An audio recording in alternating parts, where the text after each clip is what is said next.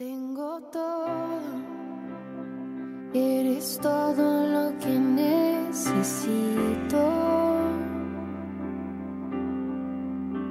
Tú me llevas al lugar donde encontré descanso.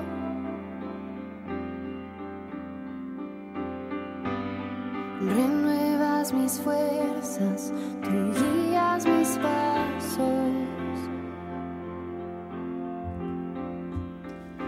Buenos días, bienvenidos a Devoción Ríos, un espacio creado para usted, para que busque al Señor, la presencia de Dios, para que se acerque más al Señor Jesucristo. Hoy estamos transmitiendo desde la ciudad de Bogotá en tiempos de pandemia y eh, quiero hacerte la pregunta, ¿eres un ministro competente del nuevo pacto? Para las personas que nos escuchan por primera vez tal vez sea difícil entender esta frase pero sin lugar a dudas es una frase importante en los evangelios y en este tiempo en la iglesia, en el Nuevo Testamento y también en nosotros los creyentes de los finales de los tiempos. Bienvenidos a Devoción Ríos. Devoción Ríos, un tiempo de meditación en la palabra para edificar tu alma.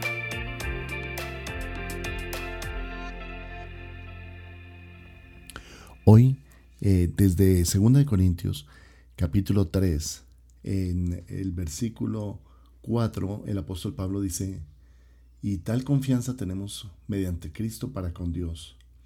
No que seamos competentes por nosotros mismos para pensar algo como de nosotros mismos, sino que nuestra competencia proviene de Dios, el cual asimismo nos hizo ministros competentes de un nuevo pacto, no de la letra, sino del Espíritu, porque la letra mata, mas el Espíritu vivifica. Ya habíamos leído esta frase y la habíamos leído desde un contexto diferente, pero hoy queremos entender el ministerio. La palabra ministerio ha sido usada para transmitir tantas ideas que el verdadero concepto del ministerio y del ministro de Dios ha sido desdibujado, sin una idea clara de lo que es el ministerio.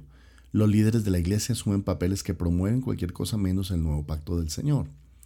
Para Pablo, él comparte con los corintios algunas de las características de un ministro del nuevo pacto. Primera característica, su perspectiva del ministerio.